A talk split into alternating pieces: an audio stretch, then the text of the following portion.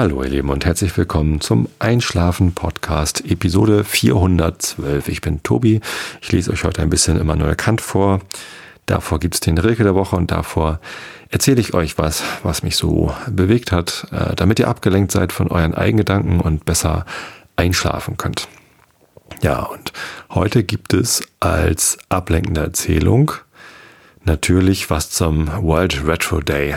Heute ist Weltretrospektiventag. Und da ich einer der Initiatoren dieses Weltretrospektiventages bin und ihr heute auf Twitter ganz viel darüber lesen konntet, wenn ihr mir folgt auf Twitter, ähm, und da auch schon Fragen kam, was ist denn das, dachte ich, erzähle ich nochmal, was das soll, wie das kommt, was wir heute gemacht haben und ja, alles drumherum. Thema Retrospektiven war ja schon mal dran. Ne? Zuletzt bei der Retro-Reise nach Basel. Äh, Episode 409 war das, glaube ich, oder so. Ist noch gar nicht so lange her. Und deswegen kennt ihr wahrscheinlich das Thema Retrospektiven schon, wenn ihr diesen Podcast hört. Ihr kennt auch den Hintergrund, wie es zum Weltretrospektiventag kennt, ist es aber vielleicht nicht so ganz bewusst. Ich meine, ihr schlaft sowieso alle dabei ein. Aber äh, ich dachte, weil gerade heute, am 6. Februar 2018, der erste Weltretrospektiventag stattfindet. Noch läuft er. In den USA finden jetzt noch Events dazu statt. In Deutschland bestimmt auch, ich weiß das gar nicht. Ähm, oder hier in Europa zumindest. Ähm, ja, dachte ich, erzähle ich das mal. Also, es begab sich zu einer Zeit, dass ich in Massachusetts war.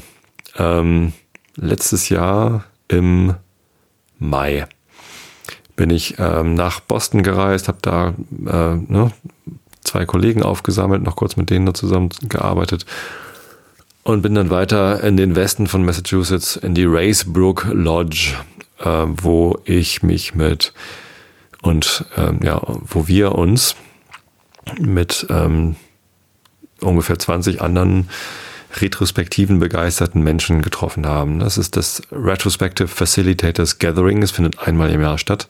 Vorletztes Jahr hat es in Sagres stattgefunden, im Süden von Portugal. Auch davon habe ich berichtet.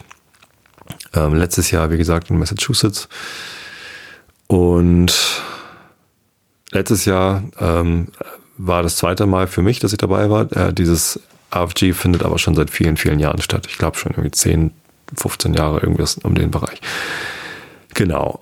Ähm, für mich ist das eine ganz wichtige Veranstaltung geworden, obwohl ich erst zweimal dabei war. Kann ich mir nicht vorstellen, äh, das äh, zu verpassen. Ich werde auch dieses Jahr wieder hinfahren, weil das einfach ganz toll ist. Es ist eine sehr intensive Woche mit durchaus, also für eine Konferenz oder so ein Gathering ist es ja eher klein, äh, auch bewusst klein. Mehr als 30 Leute sind da, glaube ich, nie ähm, eingeladen. Das ist eine Invite-Only-Veranstaltung, das heißt, man kommt dann nur hin, wenn einer, der schon mal da war, äh, einen vorschlägt und also noch auch genug Platz ist. Und erstmal werden immer nur die eingeladen, die schon mal dabei waren. Also ein bisschen elitär ist vielleicht das falsche Wort, aber ähm, geschlossene Gesellschaft. Äh, durchaus Elite weiß ich gar nicht. Also es sind halt durchaus ähm, Hochkaräter da, wobei Hochkaräter in so einer kleinen Community wie der agilen Retrospektive äh, in dem Bereich, glaube ich, zu hoch gegriffen ist. Ähm, aber Diana Larsen, eine der Autorinnen des wichtigsten Buches, die ist halt auch mit dabei und Ben Linders und äh, ja, einige, einige Buchautoren zu dem Bereich sind, sind dann eben auch mit dabei und es geht halt ähm, ja, es sind sehr viele Leute dort, die sich schon sehr lange mit dem Thema beschäftigen und sich sehr intensive Gedanken zum Thema agile Retrospektiven äh, gemacht haben. Letztes Jahr ähm, war auch David Horowitz mit dabei, ist der Gründer von Retrium. Retrium.com ist eine Webseite, wo man online Retrospektiven durchführen kann. Das ist sehr praktisch für Teams, die äh, nicht alle an einem Ort sind, die sich nicht in einem Raum treffen können, sondern äh, verteilt sitzen. Dann können Sie Retrium benutzen, um Ihre Retrospektive besser zu unterstützen. Und David hat ähm, vorgeschlagen, ja, irgendwie, weiß nicht, gab es auf dem letzten RFG in Massachusetts gab es irgendwie so, eine, so einen Impuls, dass wir in einer der Sessions drüber gesprochen haben, wir sollten mehr Werbung für Retrospektiven machen und nicht Werbung im Sinne von wir schalten eine Anzeige oder ähm, ja, also wie machen wir es eigentlich? Wie, wie bringen wir den Menschen den großen Wert, den wir alle in Retrospektiven sehen, besser nah? Das ist irgendwie, das war so das Thema der einen Session. Und ähm, für mich war das auch einer der Ausgangspunkte, warum ich einen Workshop entwickelt habe, bei dem ich meinen Kollegen beibringen kann, wie man eine gute Retrospektive macht. Einerseits zu dem Zwecke, dass sie sich untereinander Retrospektiven moderieren können. Andererseits ist es nicht nur für Moderatoren gut, einmal das gelernt zu haben, wie eine gute Retrospektive funktioniert, sondern auch für Teilnehmer. Das heißt, für mich war es auch wichtig, meinen Kollegen zu zeigen, wie macht man eine gute Retrospektive, damit sie nicht unbedingt eine leiten, sondern eben auch mal ähm, besser teilnehmen. Nicht, nicht, dass sie bisher besonders schlecht als Teilnehmer waren, aber ich glaube, dass man äh, mehr Wert aus Retrospektiven zieht, wenn auch die Teilnehmer gut wissen, wie so eine Retrospektive aufgebaut ist. Ja, genau. Und ähm, das hat David aber irgendwie nicht losgelassen und hat dann, nachdem das AFG vorbei war und alle wieder zu Hause waren, ähm, eingeladen, hey, lass uns nochmal treffen und gucken, was wir machen können, um ähm, auch außerhalb unserer Blasen, unserer direkten Einflussbereiche mehr Leute davon überzeugen können ähm, oder ihnen zeigen können, wie wertvoll Retrospektiven sind. Und dann haben wir uns getroffen in einem Online-Meeting über Zoom. Äh, David macht immer Zoom-Meetings. Das ist relativ weit verbreitet. Das ist eine Plattform zoom.us, über die man äh, bis zu eine halbe Stunde, glaube ich, kostenlos Videokonferenzen machen kann. Ist so ähnlich wie Skype. Äh, bisschen bessere Infrastruktur drumherum. Man kann so ein Meeting mit einem Klick aufnehmen und das ist irgendwie, ja, irgendwie ein bisschen praktischer und es gibt auch da natürlich dann kostenpflichtige Sachen. Aber wir haben immer äh, eine halbe Stunde, ist auch ganz gut, wenn man das Meeting dann timebox. Und in dem ersten Meeting dazu, ich weiß gar nicht, wer von uns die Idee hatte, ob das David war oder Dana vielleicht, ähm, saßen wir da zu sechs oder zu siebt aus dieser Gruppe vom RFG zusammen. Und da hatten wir dann halt die Idee, lass uns doch einen Weltretrospektiventag machen, so wie es auch einen äh, andere Welt irgendwas Tage gibt, die halt ähm, global Aufmerksamkeit für dieses irgendwas gewinnen wollen. Ne? Es gibt den, den Weltkrebstag, wo halt irgendwie ähm, ja dafür äh, also mehr mehr Aufmerksamkeit auf das Thema Krebs gelenkt werden soll, damit allen bewusst ist, hier ist es irgendwie ein wichtiges Thema, beschäftigt euch mal alle damit. Oder der Weltmädchentag, wo man irgendwie äh, Aufmerksamkeit dafür sammelt, ähm, dass äh, Mädchen vielleicht äh, viel zu lange zu wenig Aufmerksamkeit bekommen haben oder in bestimmten Gesellschaften zu wenig Aufmerksamkeit bekommen. Genau. Und dann hatten wir halt die Idee, lass uns einen Weltretrospektiventag machen, damit alle Welt weiß, dass man sich mit diesem Thema beschäftigen können sollte. Denn Retrospektiven sind ja nicht nur etwas für agile Softwareentwicklungsteams, die nach Scrum arbeiten, sondern überall, wo Teamwork stattfindet kann man mit Retrospektiven am Teamwork arbeiten und sich kontinuierlich verbessern. Was eine Retrospektive genau ist, kann ich ja gleich nochmal äh, zusammenfassen. Aber also das ist nochmal so der Hintergrund, warum wir überhaupt den Weltretrospektiventag ähm, gemacht haben. Ja, dann hatten, waren wir halt so die Initiatorengruppe. Ähm, da weiß gar nicht, wer da alles. Also ich, David hat immer so zu den Meetings eingeladen. Dana Pylajewa hat äh, auch sehr viel äh, beigetragen. Dann äh, Joe und ähm, Barry aus äh, Joanne Perold und Barry Tande aus Südafrika haben sich ganz viel so um die Webseite gekümmert. Barry hat dann einen Klon gemacht von irgendeinem anderen Welt irgendwas Tag. Ja, und ich habe mich halt auch dran beteiligt. Äh, bei den Vorbereitungsmeetings, Planungsmeetings, die ganzen Submissions zu der Webseite, äh, also worldretroday.com ist halt die Webseite dazu. Da konnte man halt eine Einreichung machen. Ich möchte auch ein Event äh, veranstalten und dann ähm, mussten diese Events halt irgendwie auf diese Webseite übertragen werden. Da habe ich geholfen. Ja, und wir waren uns zuerst gar nicht so sicher, wie viel Traktion das wohl bekommt. Ähm, Aber jetzt heute haben wir 69 Events auf der Webseite gelistet, die heute alle stattgefunden haben. Hoffe ich zumindest, dass die alle stattgefunden haben. Und jede Menge äh, Dinge sind heute passiert. Ich selbst hatte zwei Sachen vor für den heutigen Tag. Und zwar wollte ich einmal den Workshop, den ich entwickelt habe und mittlerweile im vergangenen Jahr fünfmal oder vielleicht sogar sechsmal, ich weiß es gar nicht mehr so genau, durchgeführt habe, den wollte ich zum ersten Mal öffentlich anbieten. Also nicht nur innerhalb der Firma. Bisher habe ich das immer nur mit Arbeitskollegen gemacht. Meistens in Hamburg, aber auch schon äh, einmal ist eine Kollegin aus London extra angereist, dann haben wir es in Hamburg dann auf Englisch gemacht. Ähm, einmal war ich in Basel, habe es da gemacht. Äh, dann auch auf Englisch, weil da nicht alle deutschsprachig waren, teilgenommen haben. Ja, und im März fahre ich nach Bukarest und mache da nochmal. So, und jetzt habe ich aber ähm, eingeladen und alle konnten sich anmelden, kostenlos, ähm, über so ein Google Docs Formular irgendwie. Ähm, und ich habe dann halt, ähm, eigentlich wollte ich 30 Teilnehmer einladen, ich habe mich dann auf 20 beschränkt, weil ein, ein dritter Co- Moderator für den Workshop äh, dann kurzfristig äh, langfristig, mittelfristig dann doch leider abgesagt hat. Also 20 Leute eingeladen. 22 sind gekommen. Ich habe natürlich 22 Leuten zugesagt, weil ich dachte, na, zwei kommen bestimmt nicht. Ist ja immer so, wenn man äh, zu so einem Event einlädt, äh, der dann auch noch kostenlos ist, dass dann immer mal jemand nicht kommt. Ähm, die Teilnehmer heute waren alle so brav, sind alle gekommen. Äh, beziehungsweise einer ist noch nicht gekommen, äh, dafür ist jemand anders gekommen, der gar nicht eingeladen war. Passte alles haben wir alles gut hingekriegt. Genau, das haben wir gemacht. Ähm, gleichzeitig habe ich den Theorieteil, also den, den ersten Teil dieses Workshops live auf YouTube gestreamt und ihr könnt euch das jetzt auch nochmal anschauen, wenn ihr wissen wollt, was ich da mache bei diesem Workshop. Ähm, da könnt ihr auch im Detail lernen, wie eine gute Retrospektive funktioniert. Der zweite Teil des Workshops ist eine praktische Übung. Ähm, da erkläre ich ganz am Ende, des theoretischen Teils, wie das funktioniert, aber dann hört das Video halt auf und der praktische Teil, den müsst ihr euch denken. Ähm, und die zweite Sache, die ich heute eigentlich machen wollte, war ein Weltrekordversuch. Ich wollte die größte Retrospektive der Welt machen. Dachte, das passt gut zum Weltretrospektiventag.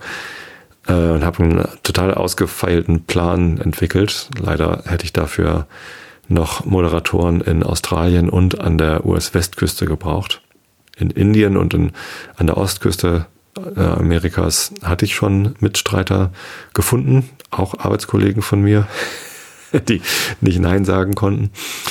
Aber ja, also mir fehlten halt noch diese zwei Locations und das war irgendwie vielleicht ein bisschen over the top gegriffen und ehrlich gesagt war ich jetzt äh, heute auch echt froh, dass ich das nicht auch noch äh, gemacht habe. Das wäre extrem anstrengend geworden, das auch noch ähm, zusätzlich zu dem Workshop durchzuziehen. Denn ich bin extrem erschöpft allein von dem, von dem Workshop, den wir heute gemacht haben. Ähm, und bin froh, dass ich jetzt nicht noch, ja, noch, noch mehr Aufgaben heute hatte. Ja, ähm, World Retrospective Day. Die meisten anderen Events, die stattfinden, sind so lockere Meetups, glaube ich. Da, also so, soweit ich das einschätzen konnte. Ähm, die meisten Veranstaltungen sind auf Englisch angekündigt worden, aber viele dann auch in der lokalen Sprache. Also wir haben zum Beispiel Events in Polen, die auf Polnisch angekündigt worden sind. Wir haben die Slowakei mit am Start. Wir haben China, Indien und ähm, also viele Länder, in denen eben nicht Englisch die, die Hauptsprache ist. Ja, Deutschland auch. Ich habe ja mein Event auch auf Deutsch gemacht. Ähm, das heißt, da, da konnte ich dann nicht einschätzen, was da so passiert. Aber ich glaube, die meisten Events waren so ein, so ein Get-Together, wo man dann äh, sich zum Thema Retrospektiven ausgetauscht hat. Es gab bestimmt auch Vorträge, Impulsvorträge, äh, aber auch so offene Lean Coffee Diskussionen. Ähm, und wenn man auf Twitter nach dem Hashtag World Retro Day sucht, dann findet man auch relativ viele Fotos von Flipcharts und Zetteln, die bemalt worden sind. Und ja, ich glaube, da, da sind ganz viele spannende, spannende Sachen passiert. Ähm, ja, und ich, ich muss sagen, ich bin ziemlich beeindruckt davon, wie viel heute passiert ist im Rahmen des World Retro Days. Ähm, es war in der Vorbereitung jetzt gerade zum Ende hin relativ viel Aufwand, auch für, für mich, da die Events auf die Webseite einzutragen.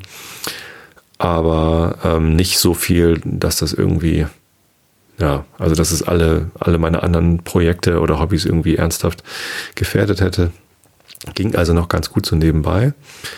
Ähm, mit aber einem sehr guten Outcome. Also wenn ich hier mal die, das Pareto-Prinzip anlege und überlege, ja, wahrscheinlich habe ich so ähm, 80 Prozent des, des möglichen äh, Erfolgs weit überschritten, mit aber ähm, noch weniger als 20 Prozent des Einsatzes, den ich hätte geben können. Also ich hätte ja auch Vollzeit daran arbeiten können, den World Retro Day zu einem äh, großen Erfolg zu bringen.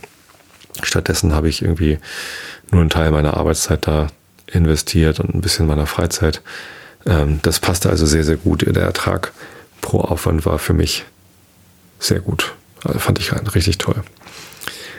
Was daraus geworden ist. Ich hoffe natürlich auch, dass jetzt möglichst viele Leute äh, sich für das Thema Retrospektiven äh, mal interessieren, über das hinaus, was sie vielleicht vorher schon wussten und weitergekommen sind. Das trifft zumindest auf die Leute zu, die bei mir beim Workshop waren. Haben sie mir zumindest so gespiegelt.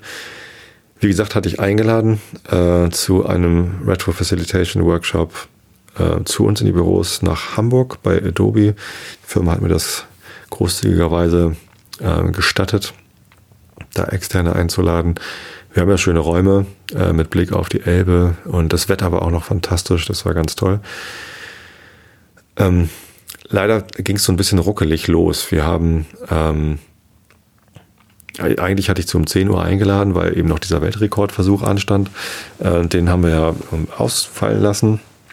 Äh, und ich hatte aber dann also zu 10 Uhr auch optional eingeladen und 11.15 Uhr wollte ich halt mit dem eigentlichen Programm anfangen. Das heißt, einige kamen schon so ab 10. Äh, mit dem eigentlichen Programm konnten wir dann aber erst so gegen 11 anfangen, als dann alle da waren. Ich habe dann auch noch nicht richtig gut aufgepasst und äh, es waren eben noch nicht alle da. Äh, zur, Verwirr zur Verwirrung trug aber auch noch bei, dass um 20 nach 10 ein Feueralarm losging bei uns im Büro und das ganze Haus evakuiert werden musste. Das war kein Probealarm, der gleich wieder ausging, sondern der lief halt einfach weiter. Und ja, wir mussten alle raus und die Feuerwehr kam angefahren, Polizei kam angefahren und ähm, ich stand in meinem Hemd bei minus zwei Grad irgendwie draußen äh, ich dachte irgendwie, das ginge schneller und das wurde, zog sich aber immer länger und ähm, wir sind dann irgendwann ins Stehwerk geflüchtet gegenüber, äh, haben dann da gleich einen Tisch beim Italiener gebucht fürs Mittagessen. Das war also auch nochmal ganz praktisch, aber irgendwie war es halt alles so ein bisschen durcheinander.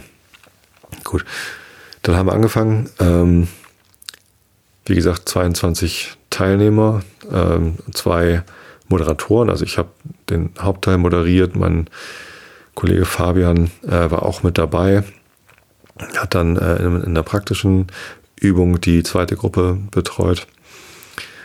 Und ja, ihr könnt es wie gesagt auf YouTube nachgucken, was wir da gemacht haben. Ich hoffe, man kann das einigermaßen gut verstehen. Wenn äh, Wortmeldungen aus dem Publikum kommen, ist es ein bisschen schwierig zu verstehen, habe ich schon mitbekommen. Ich habe versucht, das in mein Mikrofon äh, zu wiederholen, was gefragt worden ist. Aber ähm, ja, ein Großteil dieses ersten Teils ist auch nicht ähm, Wortmeldung aus dem Publikum, sondern es ist sehr klassisches Teaching irgendwie so. Front- und Frontalunterricht sagt man dazu. Kann man hoffentlich ganz gut folgen, was ich da so erzähle. Ja, da geht es halt darum, äh, wie man so eine Struktur, also warum man überhaupt Retrospektiven macht, äh, was der Grund dafür ist, nämlich Teamarbeit, die Komplexität dabei und das Bedürfnis nach kontinuierlicher Verbesserung. Dann, wie man so eine Retrospektive aufbaut. Ähm, da gibt es fünf Phasen, die beschrieben sind in einem Buch von Diana Larson und Esther Derby. Das heißt Agile Retrospectives, Making Good Teams Great. Und ähm, diese fünf Phasen stelle ich halt vor. Set the Stage, das ist die erste Phase. Wie kommt man rein in eine Retrospektive? Gather Data, wie sammelt man Daten, wie sammelt man Daten möglichst objektiv und so, dass alle ein gemeinsames Verständnis davon haben. Generate Insights, wie, was mache ich dann mit diesen Daten, um sie zu verstehen? Warum haben wir das so erlebt. Ne? Wenn es Probleme sind, äh, wie ist es zu diesem Problem gekommen? Äh, Wenn es was Gutes ist, äh, wie kriegen wir mehr davon? Äh, was, was müssen wir tun, um dieses gute Verhalten zu festigen? Äh, decide what to do. Da geht es dann in den Lösungsraum und die Überlegung, wie, äh, welche Maßnahme ergreifen wir. Und Close the Retrospective ist dann die fünfte Phase, wo, es, wo man dann einen Abschluss findet und ähm, ja, verschiedene Sachen macht, um gut aus der Retrospektive wieder rauszukommen. Dann geht es so ein bisschen um den Bereich Facilitation, also was passiert während der Moderation. Denn Vorbereitung ist nicht alles bei der Retrospektive. Es ist zwar irgendwie ein wichtiger Teil, aber die Durchführung ist ähm, in einigen Phasen halt noch viel wichtiger und entscheidender, was man da macht. Und dann geht es schon in die praktische Übung. Genau. Das ist, glaube ich, auch ein ganz wichtiger Teil von dem Workshop, dass man lernt, okay, es ist, es ist zwar auf, oder es kann aufwendig sein, eine Retrospektive vorzubereiten. Ähm, aber sie durchzuführen äh, ist halt noch wichtiger. Also Erfahrung aufzubauen, äh, einfach mal machen und nochmal machen, ist halt ganz, ganz wichtig, damit man weiß, wie fühlt sich das an, worauf äh, muss ich möglicherweise achten und ähm, was kann ich daraus lernen. Denn auf der Metaebene stimmt halt das Gleiche. Nicht nur Teamwork, muss kontinuierlich verbessert werden, weil die Rahmenbedingungen sich ständig ändern, sondern auch das Arbeiten am Teamwork, also die Retrospektive, äh, kann sich ständig verändern. Und auch heute, obwohl ich irgendwie seit über zehn Jahren Retrospektiven mitmache und seit über drei Jahren Retrospektiven äh, leite und mich wirklich schon viel mit dem Thema beschäftigt habe und auch oft diesen Workshop gemacht habe, auch heute habe ich wieder was Neues über Retrospektiven gelernt. Das ist immer wieder ähm, wunderbar, wenn man anderen Leuten zuguckt, wie sie Retrospektiven vorbereiten und durchführen und daraus Impulse ziehen kann, äh, was sollte ich vielleicht beim nächsten Mal anders machen. Die Gruppe, mit der ich heute gearbeitet habe, ähm, das war zumindest zum Beispiel ganz toll, ähm, wie Wert darauf gelegt worden ist, ähm, einen positiven Aspekt zu finden und an dem zu arbeiten. Wie können wir das verfestigen? sehr wertschätzend, sehr ja, optimistisch, positiv ausgelegt. Das war richtig toll. Also lieben Gruß an alle Teilnehmer. Ähm, viele davon haben sich als Hörer des Podcasts herausgestellt. Natürlich ganz äh, lustig, wenn auch wenig überraschend, äh, aber einige auch äh, wieder nicht, äh, die mich dann ähm, vielleicht über einen anderen Podcast oder aus einer ganz anderen Ecke kannten. Ja. Ähm, war, war eine schöne Sache. Hat mir sehr viel Spaß gemacht. War eine ganz tolle Gruppe, ähm, auch untereinander. Äh, es war jetzt auch niemand da, der jetzt irgendwie nur wegen des Podcasts gekommen ist, sondern ähm, alle Teilnehmer waren natürlich an dem Thema Retrospektiven interessiert und können das auch für ihre tatsächliche Arbeit gebrauchen. Ähm, und es hat sich auch eine sehr nette Gruppendynamik ergeben, dass sie irgendwie sehr gut zusammengearbeitet haben. Das war ganz toll, aber auch anstrengend, denn äh, so zwei Stunden Frontalunterricht am Stück äh, ist anstrengend. Ähm, beim Mittagessen äh, hatten wir zwar einfach nur ein nettes Gespräch, aber auch da muss ich natürlich irgendwie Aufmerksamkeit äh, beibehalten, kann nur kurz durchschnaufen. Und ähm, danach in der praktischen Übung muss ich natürlich nicht mehr so viel reden, sondern äh, ja, bei der Vorbereitung ein bisschen helfen und erklären, aber auch da muss ich dann halt aufmerksam zuhören, äh, beobachten, damit ich dann hinterher Feedback geben kann. Und ja, am Ende des Tages war ich dann doch ganz schön erschöpft, muss ich sagen. Äh, aber so sehr positiv erschöpft und äh, es hat sich, hat sich sehr gut angefühlt, was wir da gemacht haben. Ich bin auch sehr dankbar, dass die Firma mir das ermöglicht, da so einen kostenlosen Workshop anzubieten, äh, einen kostenpflichtigen Workshop anzubieten, wäre wahrscheinlich schwieriger gewesen, weil wir dann ja irgendwelche Abrechnungen hätten machen müssen. Deswegen also ist das weniger das Überraschende, aber ja, es ist ja ein ganzer Tag Arbeitszeit für mich. Ja, eigentlich noch mehr als ein ganzer Tag, ne? mit der Vorbereitung, ganzen Organisation und so. Ist da schon noch mehr mit reingeflossen. Aber ich glaube, dass Adobe sich da auch als Arbeitgeber gut positioniert hat. Äh, ich glaube, wir haben einen guten Eindruck hinterlassen bei den Teilnehmern und ja, es ist ja Wert weitergegeben worden im Sinne von Wissen und, und Erfahrung. Ich glaube, das war für alle Beteiligten, sowohl für die Firma als Sponsor, für mich als Moderator und auch für die Teilnehmer, eine wunderbare runde Sache. Und ich hoffe, dass die ganzen anderen Events, die zum Weltretrospektiven Tag heute stattgefunden haben, ähnlich erfolgreich waren. Ja, den Eindruck habe ich zumindest anhand dessen, was ich da so auf Twitter gelesen habe. Ja. Und wenn ihr jetzt immer noch nicht wisst, was eine Retrospektive ist, dann schaut euch das YouTube-Video an. vielleicht wisst ihr es dann. Und wenn ihr es dann immer noch nicht wisst, dann habt ihr vielleicht keinen kein Kontakt zu dieser Art von Teamwork. Also es ist halt wirklich im Wesentlichen für Teams, die gemeinsam eine Aufgabe äh, übernehmen und abarbeiten oder bearbeiten, äh, um zu schauen, wie sich die, das Teamwork äh, verbessern lässt. Ja, und wenn man nicht in Teams arbeitet, äh, in dieser Art und Weise, dann braucht man das vielleicht nicht. Wobei ich glaube, dass häufig Teamwork gar nicht so leicht sichtbar ist. Ich habe über, eben gerade überlegt, in welchen Bereichen könnte es denn äh, schwierig sein, von Teamwork zu sprechen. Habe irgendwie an Lehrer gedacht, die dann ja so allein vor der Klasse stehen. Ähm, aber im Lehrerkollegium gibt es ja auch eine Art von Teamwork. Also das Kollegium tauscht sich ja auch darüber aus, äh, wie es denn läuft. Und man könnte es als Teamwork bezeichnen, quasi das Lehrerkollegium zu sein und gemeinsam für die Ausbildung von ganz vielen Schülern zuständig zu sein. Und ich glaube schon, dass man auch als Lehrerkollegium regelmäßig Retrospektiven machen könnte, um diese Aufgabe, die man gemeinsam bearbeitet, nämlich Schüler zu unterrichten, äh, kontinuierlich zu verbessern. Denn auch dort gilt ja, dass sich die Rahmenbedingungen ständig ändern. Ne? Da kommen ständig neue Schüler dazu. Äh, die Lehrinhalte ändern sich vielleicht nicht ganz so häufig, wie sie sollten, aber die ändern sich auch immer häufiger. Wissenschaftlicher Fortschritt geht immer schneller. Die Arbeitsmaterialien ändern sich immer schneller. In den Schulen werden jetzt Computer eingesetzt, ähm, digitale Medien ziehen ein.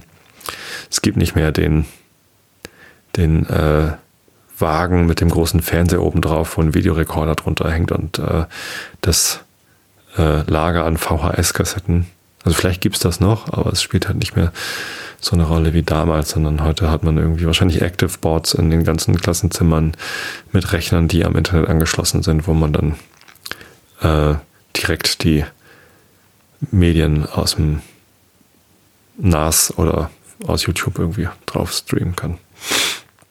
Ähm, und auch da ist der Wandel halt immer schneller. Die Veränderungsbeschleunigung nee, was, wie, wie sage ich es immer? Ähm, Stichwort Digitalisierung. Die Beschleunigung der, der Veränderung, also diese, diese erste Ableitung, die wird halt immer höher. Ja, Veränderungsgeschwindigkeit. Beschleunigung der Veränderungsgeschwindigkeit. Ja, ihr merkt, ich bin durch ähm, und müde.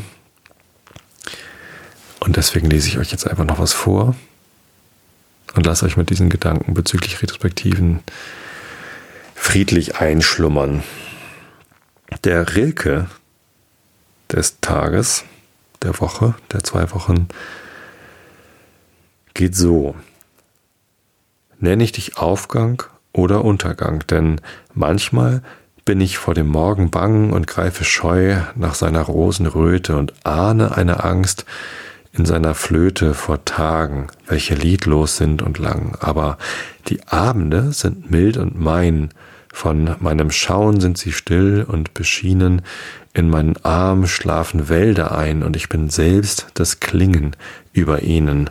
Und mit dem Dunkel in den Violinen verwandt durch all mein Dunkelsein. Ja. Und weil ich mich noch nicht entschieden habe, was ich jetzt nach den Elfenmärchen äh, zusätzlich zum Herrn Kant vorlese, ähm, lese ich einfach heute Abend nochmal Kant. Eigentlich habe ich ja immer im Wechsel irgendwas anderes vorgelesen. Ich habe mich noch nicht entschieden. Es gibt verschiedene Vorschläge. Ähm, einer davon ist Albert Schweitzer. Ähm, der ist auch schon gemeinfrei. Und ja, vielleicht lese ich Albert Schweitzer vor. Wobei das ja auch so wissenschaftliche Literatur dann ist. Und ich dachte, vielleicht finde ich noch irgendwas Romanigeres. Mal sehen. Ähm, jetzt gibt es aber erstmal Kant und ich habe irgendwie leider hier nicht an einer Kapitelgrenze aufgehört. Das ist natürlich schlecht. Wahrscheinlich lese ich einfach da oben bei dem ersten Absatz weiter. Wir sind in der transzendentalen Dialektik, im Abschnitt von dem transzendentalen Ideal auf Seite B 604. Nee, 605. Genau. Da lese ich jetzt einfach weiter vor. Also, Augen zu. Warte mal, Lampe an. Habe ich mehr Licht? Sehr gut. Augen zu und zugehört. Es ist aber auch durch diesen Allbesitz der Realität der Begriff eines Dinges an sich selbst als durchgängig bestimmt vorgestellt und der Begriff eines Entis Realissimi ist der Begriff eines einzelnen Wesens, weil von allen möglichen entgegengesetzten Prädikaten eines, nämlich das, was zum Sein schlechthin gehört, in seiner Bestimmung angetroffen wird. Also ist es ein transzendentales Ideal, welches der durchgängigen Bestimmung, die notwendig bei allem, was existiert, angetroffen wird, zum Grunde liegt und die oberste und vollständige materiale Bedingung seiner Möglichkeit ausmacht, auf welche alles Denken der Gegenstände überhaupt ihrem Inhalte nach zurückgeführt werden muss. Es ist aber auch das einzige eigentliche Ideal, dessen die menschliche Vernunft fähig ist, weil nur in diesem einzigen Falle ein an sich allgemeiner Begriff von einem Dinge durch sich selbst durchgängig bestimmt und als die Vorstellung von einem Individuum erkannt wird. Die logische Bestimmung eines Begriffs durch die Vernunft beruht auf einem disjunktiven Vernunftschlusse, in welchem der Obersatz eine logische Einteilung, die Teilung der Sphäre eines allgemeinen Begriffs enthält, die, äh, der Untersatz dieser Sphäre bis auf einen Teil einschränkt und der Schlusssatz den Begriff durch diese bestimmt. Der allgemeine Begriff der Realität überhaupt kann a priori nicht eingeteilt werden, weil man ohne Erfahrung keine bestimmte Arten von Realität kennt, die unter jener Gattung enthalten werden. Also ist der transzendentale Obersatz der durchgängigen Bestimmung aller Dinge nichts anderes als die Vorstellung des Inbegriffs aller Realität, nicht bloß ein Begriff, der alle Prädikate ihrem transzendentalen Inhalte nach unter sich, sondern der sie in sich begreift und die durchgängige Bestimmung eines jeden Dinges beruht auf der Einschränkung dieses All der Realität, in dem einiges derselben dem Dinge beigelegt sind, das Übrige aber ausgeschlossen wird, welches mit dem Entweder und oder des disjunktiven Obersatzes und der Bestimmung des Gegenstandes durch eins der Glieder dieser Teilung im Untersatze übereinkommt. Demnach ist der Gebrauch der Vernunft, durch den sie das transzendentale Ideal zum Grunde ihrer Bestimmung aller möglichen Dinge legt, demjenigen analogisch, nach welchem sie in disjunktiven Vernunftschlüssen verfährt, welches der Satz war, den ich oben zum Grunde der systematischen Einteilung aller transzendentalen Ideen legte, nach welchem sie den drei Arten von Vernunftschlüssen parallel und korrespondierend erzeugt werden. Es versteht sich von selbst, dass die Vernunft zu dieser ihrer Absicht, nämlich sich lediglich die notwendige durchgängige Bestimmung der Dinge vorzustellen, nicht die Existenz eines solchen Wesens, das dem Ideale gemäß ist, sondern nur die Idee desselben voraussetze, um von einer unbedingten Totalität der durchgängigen Bestimmung die bedingte, das heißt die des Eingeschränkten abzuleiten. Das Ideal ist ihr also das Urbild, Prototypon aller Dinge, welche insgesamt als mangelhafte Kopien Ektypha den Stoff zu ihrer Möglichkeit daher nehmen und indem sie denselben mehr oder weniger nahe kommen, dennoch jederzeit unendlich weit daran fehlen, es zu erreichen. So wird denn alle Möglichkeit der Dinge, der Synthesis des Mannigfaltigen ihrem Inhalte nach, als abgeleitet und nur allein die de, desjenigen, was alle Realität in sich schließt, als ursprünglich angesehen. Denn alle Verneinungen welche doch die einzigen Prädikate sind, wodurch sich alles andere vom realsten Wesen unterscheiden lässt, sind bloße Einschränkungen einer größeren und endlich der höchsten Realität. Mithin setzen sie diese voraus und sind dem Inhalte nach von ihr bloß abgeleitet. Alle Mannigfaltigkeit der Dinge ist nur eine eben so vielfältige Art, den Begriff der höchsten Realität, der ihr gemeinschaftliches Substratum ist, einzuschränken, sowie alle Figuren nur als verschiedene Arten, den unendlichen Raum einzuschränken, möglich sind. Daher wird der bloß in der Vernunft befindliche Gegenstand ihres Ideals auch das Urwesen, ens originarium, sofern es keines über sich hat, das höchste Wesen, ens summum, und sofern alles, das bedingt unter ihm steht, das Wesen aller Wesen, ens entium genannt. Alles dieses aber bedeutet nicht das objektive Verhältnis eines wirklichen Gegenstandes zu anderen Dingen, sondern der Idee zu begriffen und lässt uns wegen der Existenz eines Wesens von so ausnehmendem Vorzuge in völliger Unwissenheit. Weil man auch nicht sagen kann, dass ein Urwesen aus viel abgeleiteten Wesen bestehe, indem ein jedes derselben jenes voraussetzt, mithin es auch nicht ausmachen kann, so wird das Ideal des Urwesens auch nicht einfach gedacht werden müssen.